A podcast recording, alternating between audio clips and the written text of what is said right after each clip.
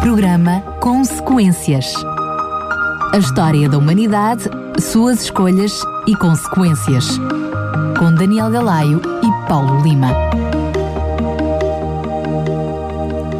Bem-vindos a mais um programa Consequências. Conto com a colaboração e a presença do teólogo Paulo Lima. Mais uma vez, Paulo, bem-vindo. Obrigado, Daniel. É um prazer estar contigo e com os ouvintes. Olha, uh, vou-te pedir que possas repetir, porque eu cortei-te o pio literalmente. Ah, não, não te abri o microfone. Censurei-te. Estava a dizer que é um prazer estar contigo e com os ouvintes mais uma vez. Como certamente os nossos ouvintes se perceberam, uh, antes do programa iniciar, tivemos um spot em que anunciámos um seminário sobre as profecias de Daniel, da qual tu serás um dos oradores, serás, uh, terás o prazer de uh, dirigir algumas palavras durante a próxima semana. Antes mesmo de, de começarmos o nosso, o nosso programinha, pode-nos contar como é que vai ser isso e para quem se destina? Sim, isso destina-se a toda a gente que quer estar presente, sobretudo eu gostaria muito de contar com os ouvintes do programa Consequências e, e em geral da Rádio Clube de Sintra. Portanto, é, é aberto ao público, é a entrada, a entrada é livre. Será no Centro Comercial Embica, na cidade da Almada, uh, no auditório lá, a, a, morada mais à frente irei, Sim, iremos, aliás já dissemos no spot, mas iremos. Uh, só... e, será, e será partilhado, portanto, haverá dois oradores, a primeira parte será feita por mim e a segunda parte pelo teólogo uh, Daniel Gala Daniel Não, não, não, não serei eu que lá Daniel Bastos. Mas é o Daniel Bastos que vai lá estar. Sim. Uh, o que é que eu ia dizer? Um, sendo que uh, durante esta série de palestras não seria, eu diria, quase até impossível pela forma profunda como vocês abordam os temas e como tu sempre, qualquer coisa que tu falas sobre Bíblia, tu fazes questão de, de ir bem fundo e aprofundares aquilo que é dito seria quase impossível falar. O livro de Daniel é bastante complexo e bastante extenso. Exato. Por isso vocês optaram só pelas profecias, é isso? Exatamente. Nós vamos focar-nos nos capítulos proféticos do livro de Daniel, ou seja, no capítulo 2, no capítulo 7, 8, 9 e depois do 10 ao 12. Será, uh, será durante 5 dias, portanto, cada, cada secção destas que eu mencionei será abordada num dia, começando no próximo sábado, às 8 e meia da noite, 20 horas e 30 minutos, uh, e acabando na quarta-feira seguinte. Muito bem, serão sem dúvida uma, uma, ótima oportunidade para quem quiser saber mais sobre isso. Sabemos claramente que livros como Daniel e Apocalipse são dos livros mais complexos da Bíblia, Sim, é que exigem mais estudo Sim. e por isso podendo contar com a colaboração de teólogos como vocês que estudaram, enfim, eu diria que não é um, um, assunto de universidade, é um assunto de uma vida inteira, não é, Paulo? Sim, é verdade, isso vai sempre aprendendo vai sempre vai estudando a... E depois vamos ter ainda toda a eternidade, esperamos, para aprender claro. mais sobre isso. Claro que sim. Portanto, convido também todos aqueles que tiverem a possibilidade de se deslocar até ao centro comercial M Bica, portanto, na cidade de Almada. Vamos dar uh, a morada no, no, no, final do programa, vamos repetir e dar mais, mais pormenores. Vamos então, uh, no programa de hoje, para o capítulo 31 uh, deste livro História de Esperança. Lembro que é o livro que nós estamos a oferecer, é totalmente gratuito. Entre em contato connosco para o 219 10 63 10. 219 10 63 10. Teremos todo o prazer, todo o gosto de lhe oferecer este livro. Aliás, eles foram adquiridos exatamente com esse objetivo. Ainda temos algumas centenas de livros para oferecer, por isso não hesite. Entre em contato connosco, vou repetir mais uma vez o número de telefone, é o 93, é o 219 10 63 10 219 10 63 10. Pode fazer também, se para si for mais simples, através da internet, no site da rádio, em radiorcs.pt e no, no, onde tem a capa do livro História de Esperança, colocar, clicar aí e, e, portanto, preencher o formulário onde tem que colocar o seu nome e a morada para que possa recebê-lo gratuitamente em sua casa. No programa de hoje tínhamos prometido falar não de um assunto, mas de dois assuntos. Uh, eu diria que eles se seguem Sim. e, portanto, se complementam também, uh, mas depois, ao mesmo tempo, são muito distintos. Um deles é a Ascensão de Cristo e outro uh, é uh, o Pentecostes, aquilo que comumente chamamos o derramamento do Espírito Santo, porque este Pentecostes era uma festa, enfim. Sim, já vamos ver mais, já à, vamos frente ver mais à frente. Sim, exatamente. Vamos começar pela Ascensão de Cristo. É um pequeno capítulo, é o capítulo 31 deste livro que estamos a oferecer, a História da Esperança de Ellen White. Uh, e, e ela, é muito, ela é sucinta nesta, nesta, nesta questão da ascensão de Cristo. Nós sabemos que ela aconteceu no 40 dia após a Páscoa e após a ressurreição.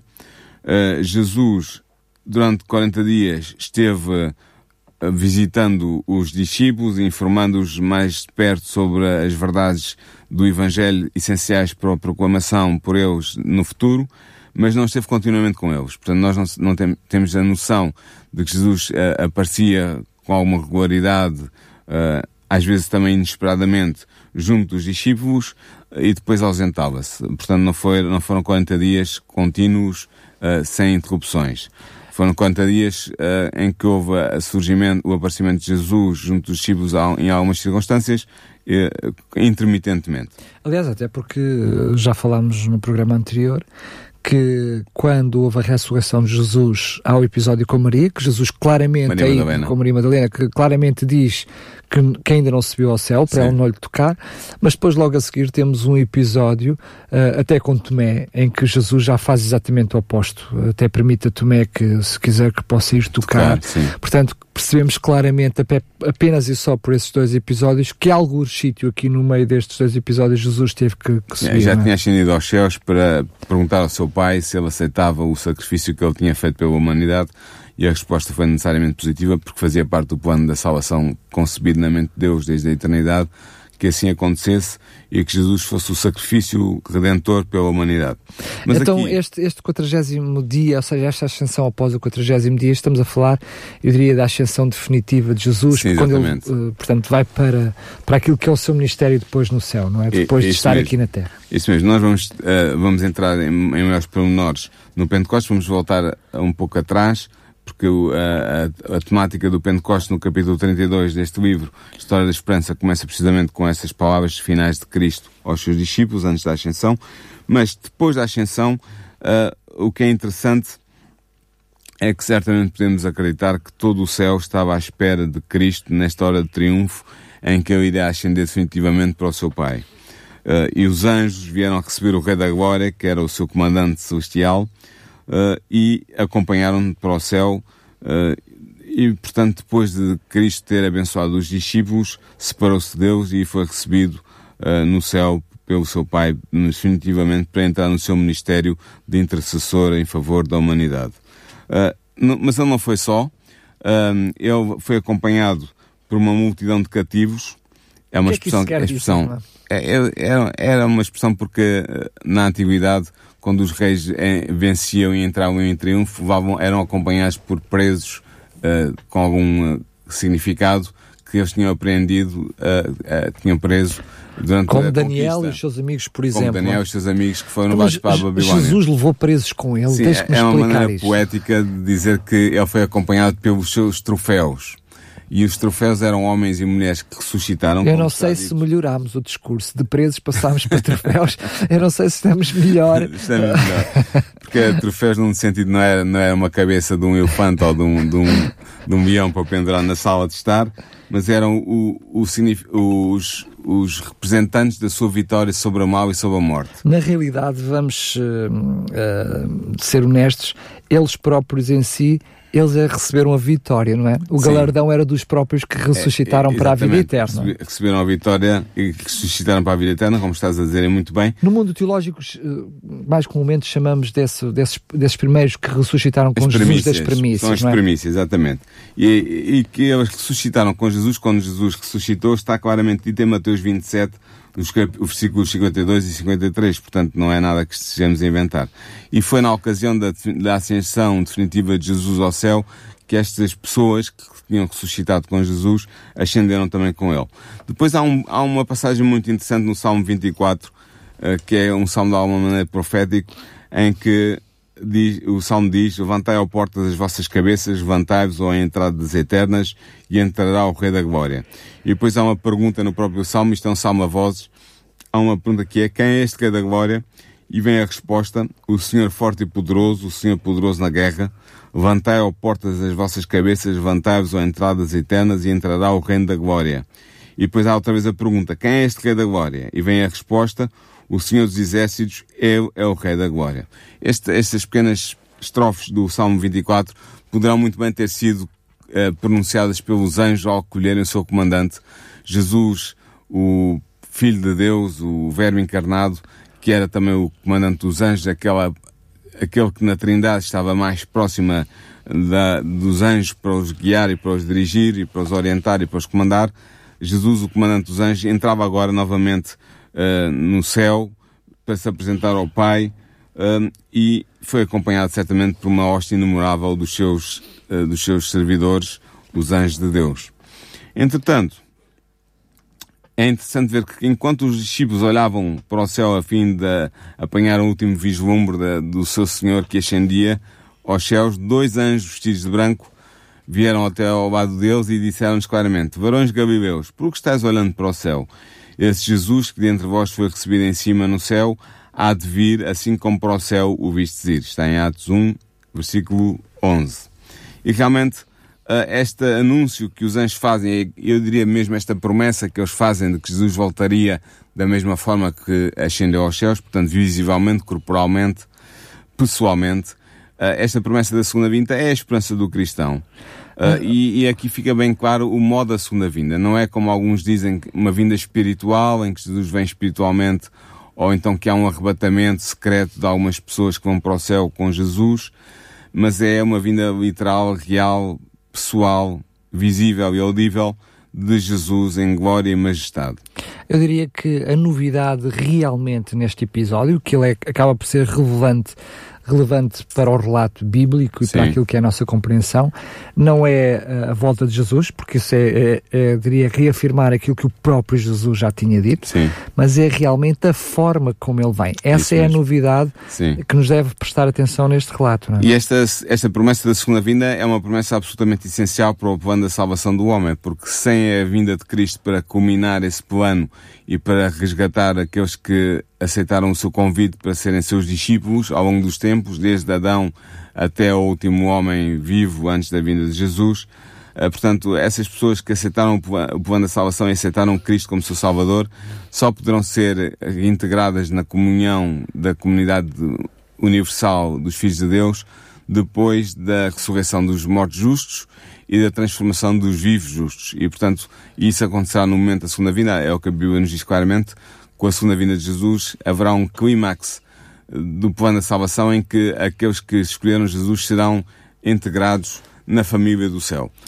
Na realidade, faz ainda, ainda é parte do processo para iluminar, eliminar o pecado do mundo. Sim, o pecado não vai ser eliminado imediatamente, mas o, o processo de salvação daqueles que aceitaram o plano de Deus para é parte integrante do processo. É, é, é, esse processo que culmina aqui. Portanto, o processo da salvação das pessoas que vão aceitar Jesus ou que aceitaram durante a sua vida culmina na segunda vinda de Jesus. A partir daí não há segundas hipóteses, não há, há ainda algo a, a realizar para que o plano da salvação se complete, nomeadamente a regeneração da terra e o castigo dos ímpios, mas na hora inversa, mas uh, quanto à salvação, não haverá mais ninguém salvo depois da segunda vinda de Jesus. Por isso é um momento crucial, é um marco no plano da salvação.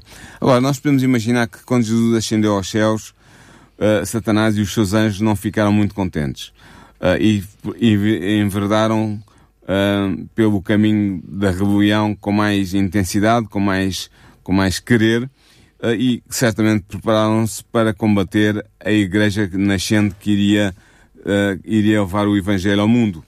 Poderíamos dizer, Paulo, eu sei que é até de uma forma um, apenas humana, meramente humanamente falando, chamemos assim, mas percebemos naquilo que é o relato bíblico que até aqui Satanás fez luta contra o próprio Jesus Sim. e contra o plano da salvação. Exato. Agora dá, dá a sensação uh, que uh, Satanás uh, reconhece que, que, que, está derrotado, portanto a derrota é final com, com a ascensão de Jesus, portanto Sim. a vitória sobre o pecado e sobre a morte, em que Satanás depois se vira para aqueles que sim, são os eu, crentes, a igreja sim, na Terra. Não? Eu tinha, não tinha conseguido derrotar Jesus, mas iria fazer todos os esforços possíveis e imaginários para derrotar os seus seguidores, se isso fosse possível. E, portanto, ele vai armar um plano magistral para o fazer.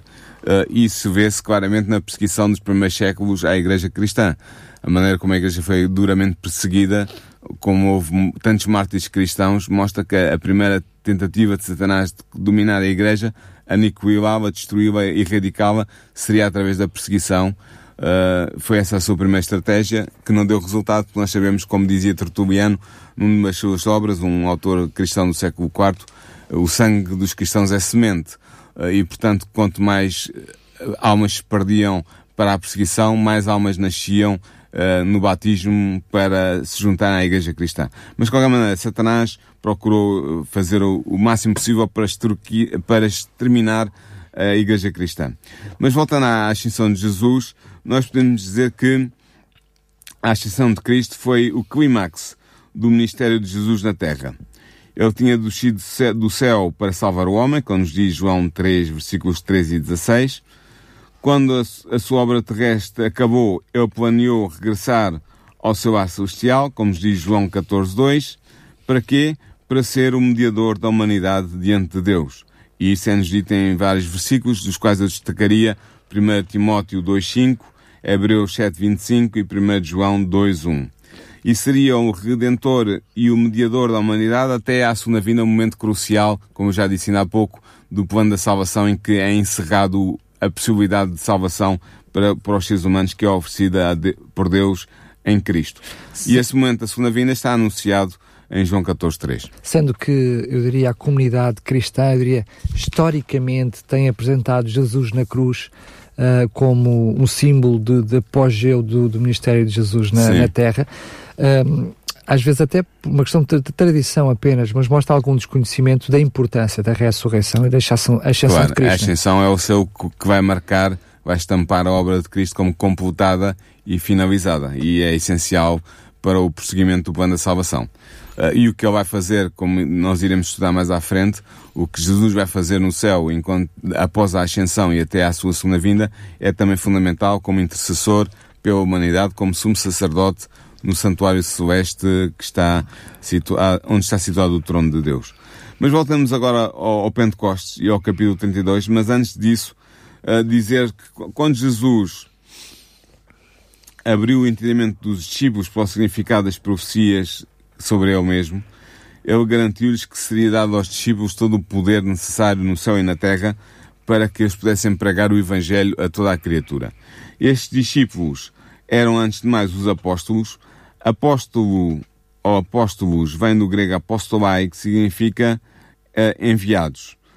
Este, este termo apóstolos é, é, constituído por duas palavras gregas, apo, que significa fora, e stelo, que é o verbo que significa enviar. Portanto, enviar para fora.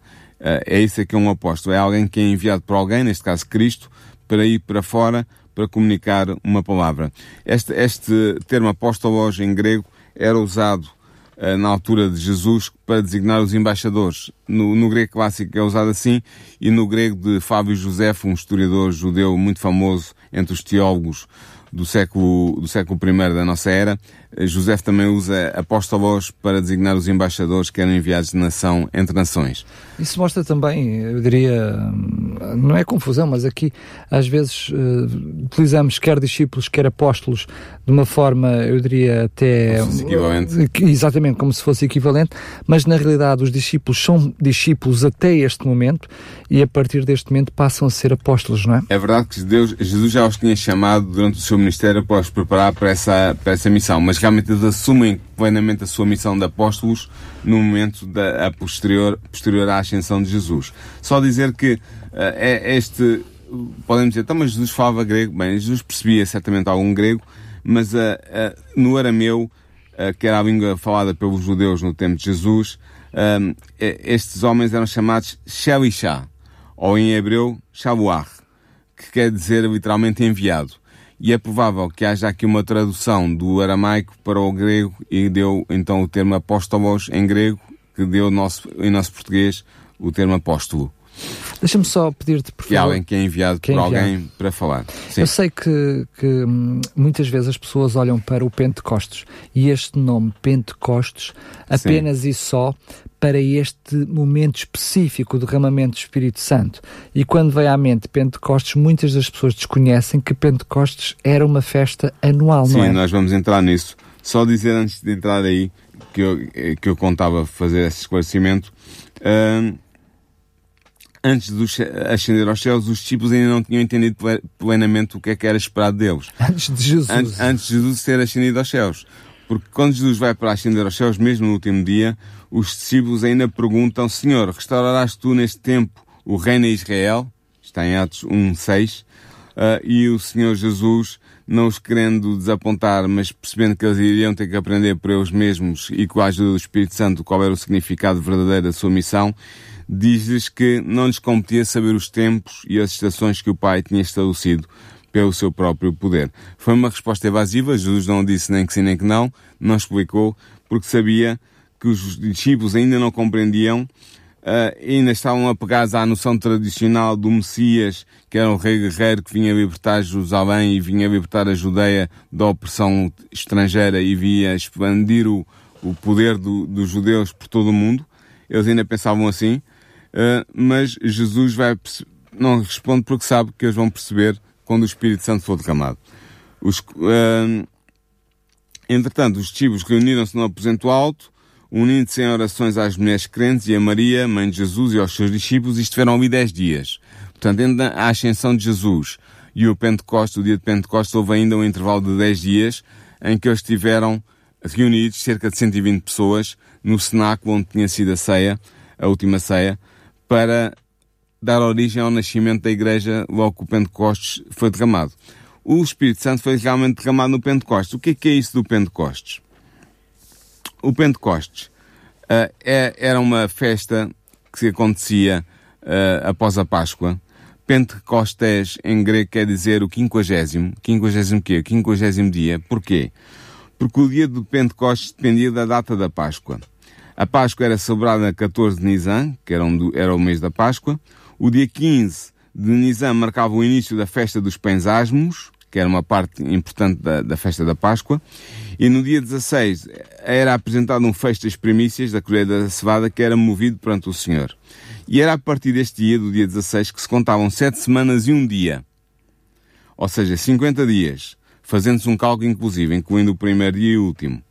Uh, e contava-se estes dias para quê? Para se chegar à festa das primícias, que era a festa da colheita do trigo. Também conhecida como festa das semanas, porquê? Porque durava, levava sete semanas até chegar até ela, eh, e esta festa é que se passou a chamar a partir de certa altura, talvez já no primeiro século, no, nos primeiros 100 anos antes de Cristo, ou talvez mesmo antes, passou-se a chamar Pentecostes em grego. De todas as festas do, do ano judaico, o Pentecostes era a que mais atraía peregrinos das terras distantes. Porquê? Porque era perigoso viajar por terra e por mar naquela altura, sobretudo no início da primavera e no final do outono, e portanto isso impedia que os peregrinos fossem até à Terra Santa para participar nas festas. E o que se tornava a festa da Páscoa difícil de ser participada por, por, por judeus vindos de, de, longe. Mas a época do Pentecostes era uma época favorável em termos de navegação e de viagens. E, portanto, hum, nenhuma outra celebração tinha tantos representantes da nação judaica espalhados pelo mundo como a festa do Pentecostes. Uh, e, portanto, não haveria outra ocasião em que o dom do Espírito produzisse efeitos tão diretos, imediatos e abrangentes como no Pentecostes. Além disso, a natureza das ofertas, na sua maioria pacíficas e de consagração, davam ao dia de Pentecostes um, um, uma aura de felicidade, de alegria, uh, e, portanto, o, o, Pentecostes, que era basicamente um festival que tinha a ver com a colheita, era um, um dia, era uma festa de grande felicidade, de grande alegria. Uh, eu diria que mexia com o mais importante das pessoas, não é? Eu diria com a parte material. É? Sim, é verdade. Havia um reconhecimento da atuação de Deus na, na parte material. Nas bênçãos de Deus. Bênçãos Exatamente. De Deus. Outra coisa que é interessante em relação ao Pentecostes é que os rabinos judeus que começaram a fazer algum, a partir de certa altura uma, uma, um cálculo do intervalo entre a primeira Páscoa e a entrega da lei no Sinai concluíram que Deus tinha declarado a lei ao povo em Êxodo 21 e em diante, no dia que mais tarde passou a ser observado como o Pentecostes. E, portanto, o que é que aconteceu?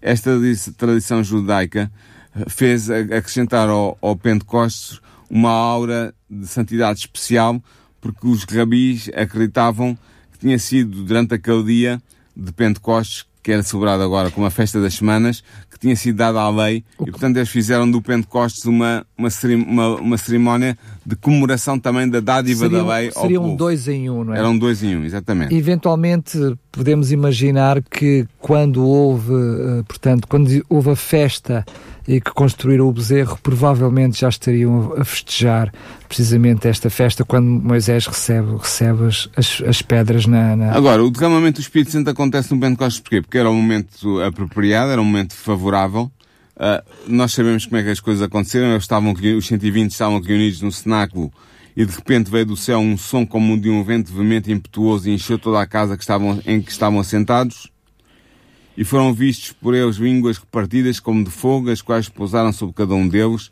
e todos foram cheios do Espírito Santo e começaram a falar noutras línguas, conforme o Espírito Santo lhes concedia que falassem. Atos 2, 1 a 4. Aqui é interessante uma coisa muito importante. É que estas línguas que os discípulos começaram a falar não eram línguas estranhas, não eram a língua dos anjos, não eram blá blá blá blá, eram línguas estrangeiras, faladas e perceptíveis por todas as pessoas que conheciam aquela língua.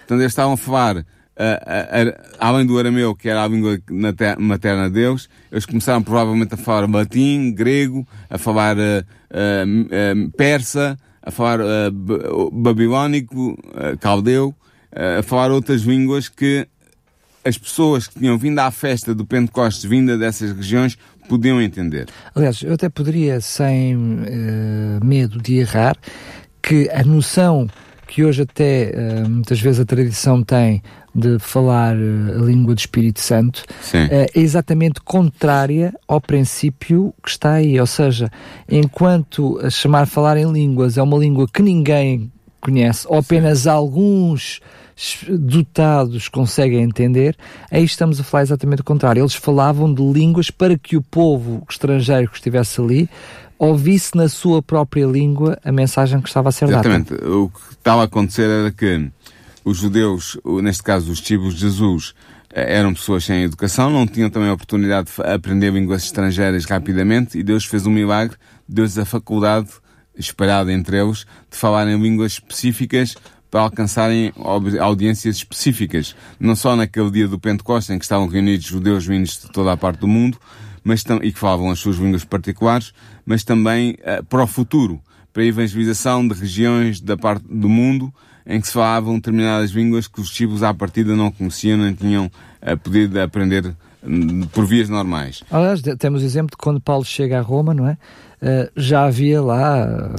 Já havia uma, uma igreja estabelecida. Uma igreja estabelecida, portanto Sim. a mensagem já tinha chegado. Portanto, uh, eles começaram a falar em línguas, eh, foram percebidos pelas pessoas que sabiam as línguas que eles estavam a, a falar, e a mensagem que ouviram foi o quê? Foi o poder de Cristo, foi a ressurreição de Cristo, foi um, a mensagem básica do Evangelho. Agora é interessante ver que aqui há a descida com, o Espírito Santo e com este fenómeno das línguas, há a descida da chuva, da chamada chuva temporã. Joel, eh, o profeta Joel, no capítulo 2, versículo 23, fala-nos deste fenómeno que iria acontecer, a descida da chuva temporã e da chuva seródia. O que é que era isso? A chuva temporã era a chuva que caía no outono para preparar a terra para o cultivo uh, da mesma, para a semeadura, e a chuva seródia era a chuva que caía na primavera para encher a espiga e dar a, a, completar o amadurecimento da colheita. E este, isto eram fenómenos que aconteciam no mundo natural da Palestina do século I e antes mesmo do, do tempo de Joel, já no tempo de Joel. E o que acontecia era que Joel vai usar esta, inspirado pelo Espírito Santo, vai usar estas duas imagens, a chuva temporã e a chuva seródia, para falar de dois derramamentos do Espírito Santo. A chuva temporã, a chuva do outono, a primeira chuva, era a chuva que simbolizava o derramamento do Espírito Santo sobre a Igreja que aconteceu no ano 31 da nossa era e que nós estamos aqui a falar acerca disso. Portanto, no início no da início, Igreja. No início da Igreja, que desceu sobre os 120 e que se espalhou depois àqueles que foram batizados uh, por eles. Aquela que iria dar alimento à semente. É? Exatamente. Iria, iria preparar o sol para o cultivo da semente. Depois, a chuva seródia será a chuva que simboliza o derramamento do Espírito Santo no tempo do fim antes da segunda vinda de Jesus, quando o povo de Deus, o verdadeiro povo de Deus, vai ser preparado para fazer a última proclamação, a proclamação final do Evangelho ao mundo, com poder e grande glória. E essa chuva seroda é aquela chuva que nós estamos à espera de receber é a chuva que significa o derramamento final do Espírito Santo na Igreja de Deus para preparar a Igreja para a última proclamação antes da vinda de Jesus.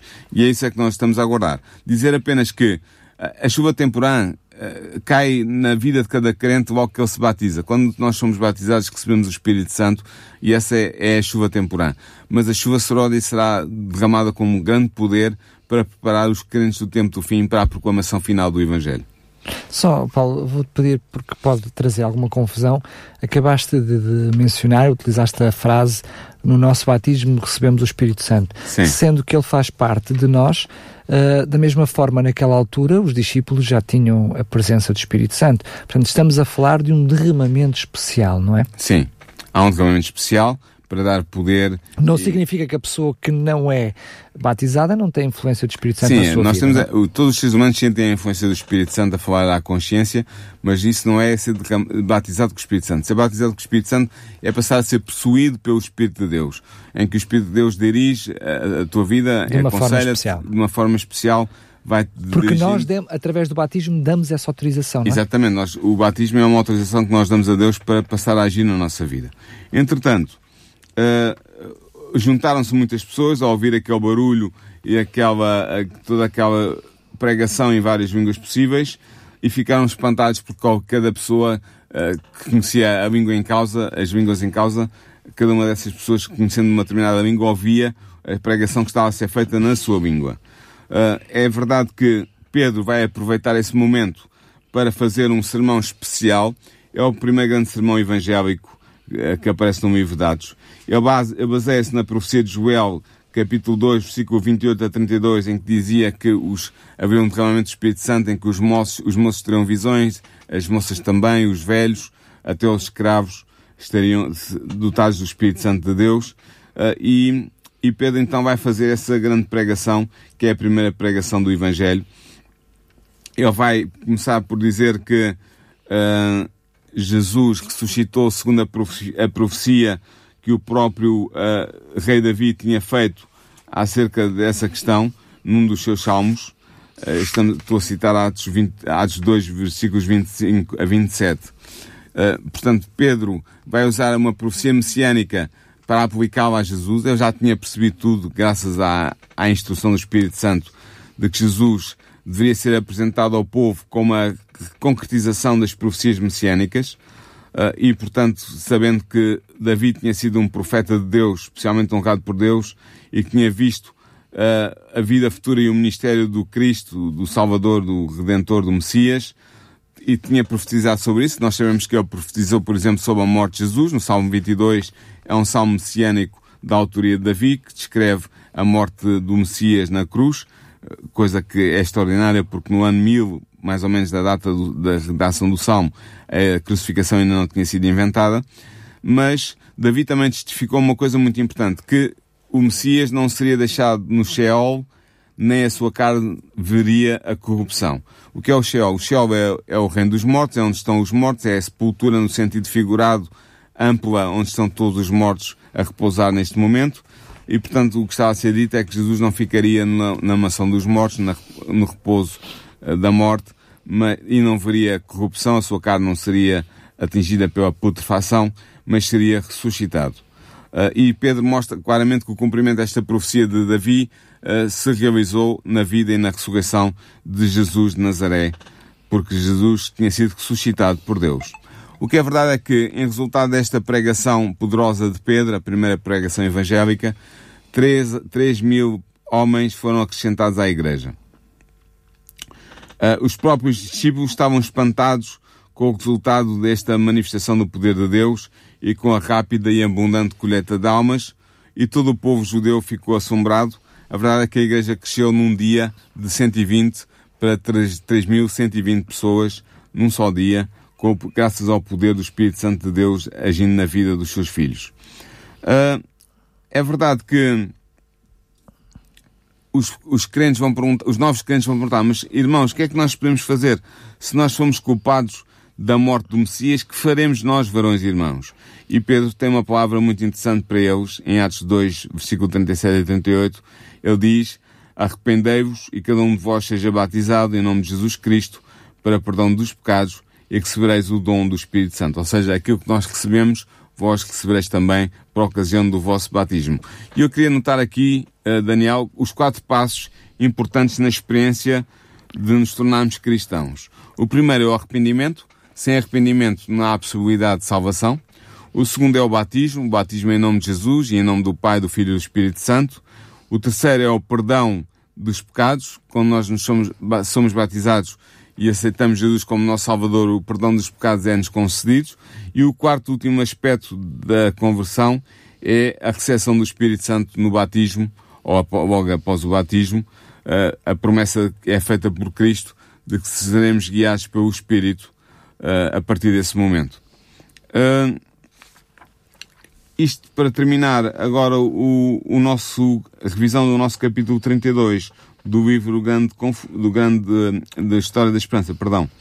Um, é de sublinha que graças a este dom que os, uh, os discípulos receberam e os apóstolos em especial receberam, a sua linguagem passou a ser pura, simples e correta em palavra e em dicção. Falassem eles a sua língua materna, o arameu, ou então uma língua estrangeira, conforme lhes fosse dado o poder de falar pelo Espírito Santo. E assim, uh, estes homens humildes foram dotados de uma, um instrumento importante para apresentarem as verdades do Evangelho, verdades elevadas e puras, que maravilhavam as pessoas que os ouviam falar. Uh, e, e assim estavam preparados para a grande missão de levar o Evangelho ao mundo, a todos os quadrantes do mundo, ganhando almas para Cristo. Uh, e este é, tem uma lição para nós hoje, e com isto eu termino o programa de hoje, que já vai alongado. Uh, este testemunho que nos é dado em relação ao estabelecimento da Igreja Cristã no dia do Pentecostes não é apenas dado porque é uma parte importante da história sagrada da história da Igreja, mas tem uma lição. A lição é que todos os que professam o nome de Cristo devem aguardar, vigiar e orar com um só coração. Todas as diferenças devem ser postas de lado e a unidade e o eterno amor de uns para com os outros devem premiar todo o grupo da Igreja. E se isto acontecer, então as nossas orações poderão subir juntas em comunhão ao nosso Pai Celestial com fé e com fé vigorosa e fervorosa. E então podemos aguardar com paciência e esperança o cumprimento da promessa. Jesus, que é o nosso representante e é a cabeça da Igreja, está pronto a fazer por nós o que fez por aqueles que suplicaram e vigiaram no dia de Pentecostes. Assim como Jesus derramou o Espírito Santo sobre aquele grupo de 120 crentes que estava reunido durante 10 dias em retiro, em oração, em, em, em comunhão, também poderá fazer o mesmo por nós. Por nós individualmente e pelas nossas igrejas. E o que nós temos a fazer é apenas exercer a fé, fazer o pedido e esperar com fé que ele seja atendido, porque se há uma coisa que o, o Deus deseja dar ao seu povo, é o Espírito Santo de Deus. Uh, o Evangelho de Lucas diz isso claramente, não há nada que Deus deseje dar mais ao seu povo do que o seu Espírito Santo, e portanto se nós o pedirmos com fé e com, com consagração e em comunhão como igrejas, nós receberemos esse, esse, esse dom. Muito bem, quero relembrar que neste programa uh, estamos a oferecer o livro História de Esperança, este livro do qual está uh, a servir de apoio para este programa. Lembramos que este livro uh, mistura um pouquinho aquilo que é o relato histórico do povo de Deus ao longo das décadas uh, e também aquilo que a Bíblia nos vai falando sobre isso, ou seja, é um livro que nos ajuda a olhar para o relato bíblico com Uh, reconhecendo aquilo que a história depois também uh, veio acompanhando e isso dá-nos uma compreensão, compreensão uh, maior. Por isso, se quiser receber gratuitamente este livro, entre em contato connosco, temos todo o prazer de lhe oferecê-lo. Foi adquirido exatamente com o objetivo de vos podermos oferecer. Ainda temos algumas centenas deste livro para oferecer. Por isso, entre em contato connosco para o 219 10 63 10 219 10 63 10. Basta dar-nos o seu nome e a sua morada para que possa receber gratuitamente o livro em sua casa. Lembrar também que, através do site da RCS, em radiorcs.pt, não só vai ficar com estes programas que estamos a fazer à sua disposição, até pode fazer o download para ouvir depois quando lhe for mais pertinente, pode ouvir diretamente do site, enfim, sinta-se completamente livre. Nós estamos aqui literalmente para servir. Pode fazer o download e pode também uh, através da, da plataforma online, solicitar e pedir o livro para que o possa receber em sua casa. Agora, hum, hum, vamos hum, aproveitar estes, estes minutinhos no final do programa para relembrar um pouquinho aquilo que, que falámos no início, que é a oportunidade que uh, o Teólogo Paulo Lima, que está aqui comigo em estúdio, que amavelmente vai fazendo estes programas, um, vai ter um encontro especial, eu diria, eu diria bastante pertinente, uh, já na próxima semana, a partir do próximo sábado, uh, uma série de palestras de sábado a quarta-feira sobre as profecias de Daniel, eu diria, eventualmente até tentando uh, perceber o que vai na mente dos nossos ouvintes. Certamente Daniel e Apocalipse são dos dois livros mais difíceis da Bíblia. Sim, exatamente. Eu diria que é uma série de palestras bastante úteis para todos nós, não é? Eu penso que vão ser enriquecedoras para aqueles que estiverem presentes, para poderem partilhar connosco esta festa espiritual que vai ser falarmos um pouco sobre as profecias de Daniel, o capítulo 2, 7, 8, 9 e depois 10 a 12. Será separado por cinco dias. Serão, uh, decorrerão as palestras do dia 10 ao dia 14 de novembro, uh, sempre às 20h30, portanto às, às 8 horas e meia da noite. Uh, e será realizado em Almada, na cidade de Almada, no auditório da Igreja Cristã Jesus é o Caminho, que está situado no centro comercial Mbica, porta 34. Este centro comercial fica na rua Luís de Queiroz, número 27, em Almada. Portanto, eu vou repetir, é no auditório do Centro Comercial Mbica, porta 34, situado na rua Luís de Queiroz, número 27, em Almada. É um centro muito comercial muito conhecido em Almada, o Centro Comercial Mbica, qualquer M pessoa... de Maria, não é? M de Maria. Mbica. Mbica. Eu tentei procurar o que é que significava o M, mas o M significa mesmo M. Pois é, Portanto, eu também não sei o que é que significa. M.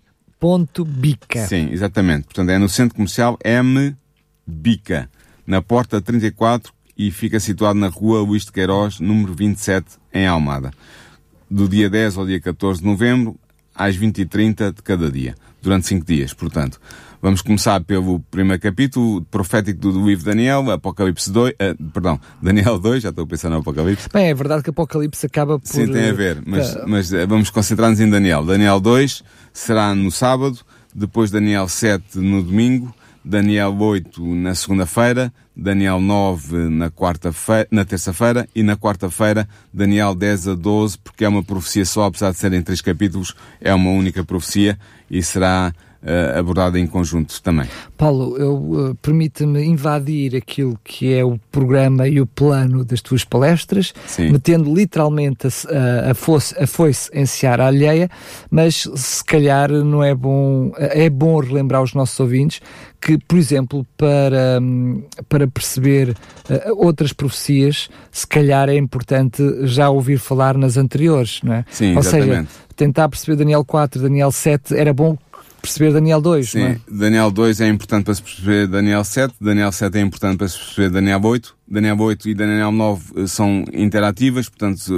eh, são necessárias as duas para se perceberem mutuamente e depois É são a- complementares. São complementares e, e estão ligadas e portanto seria bom se os nossos ouvintes quiserem fazer o esforço de eh, estarem presentes neste, neste seminário, que muito nos agrada- agradaria, eh, começassem do princípio com, aproveitando o sábado, o sábado às 20h30, sábado dia 10 às 20h30 com Daniel 2.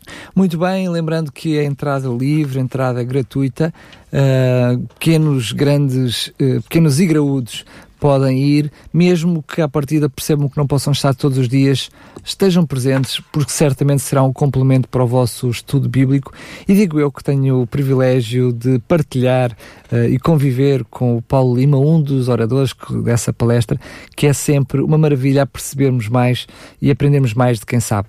Paulo, uh, fica encontro marcado então agora, não na próxima segunda-feira, terás uh, Uma eu diria, folga. uma folga. Estás permitido para, para, para dar estas palestras, uh, estás dispensado, só por Obrigado. isso. De resto, nem por doença podes faltar. Está bem. Está bem? Tá. Portanto, não teremos programa aqui, uh, portanto, na próxima segunda-feira, neste horário, não teremos o programa Consequências. Ele fará, será só daqui a 15 dias, uh, mas uh, não o convido para estar então presente no próximo fim de semana, na próxima semana, assim é que é para mais um Consequências, mas convido a estar presente no auditório MB em Almada para assistir a esta série de conferências sobre as profecias de Daniel. Agora sim, Paulo, mais uma vez, bem-vindo e até ao próximo programa. Até à próxima. Programa Consequências. A história da humanidade, suas escolhas e consequências. Com Daniel Galaio e Paulo Lima.